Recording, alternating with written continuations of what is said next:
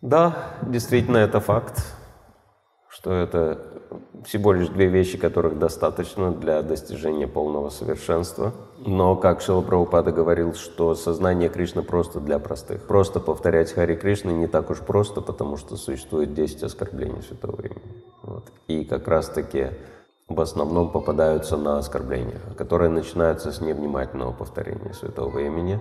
Невнимательное повторение святого имени ведет к выполнению материальных желаний.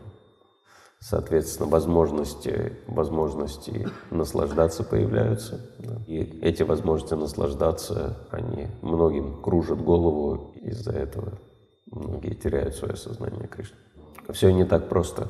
Повторять святое имя, как э, Бхактивинод Такур говорит, аппарата шунья гой лого Кришна нам.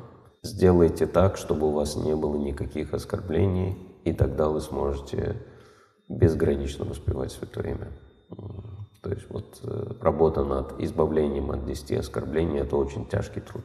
И, соответственно, служение преданным тоже, да, в какой-то момент мы можем подумать, а чего это я все служу да служу, а когда преданные мне начнут служить.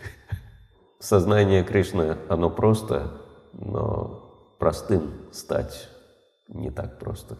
Вот в этом проблема, да, как Вольтер в свое время говорил, что здравый смысл не так сильно распространен, потому что здоровых людей немного.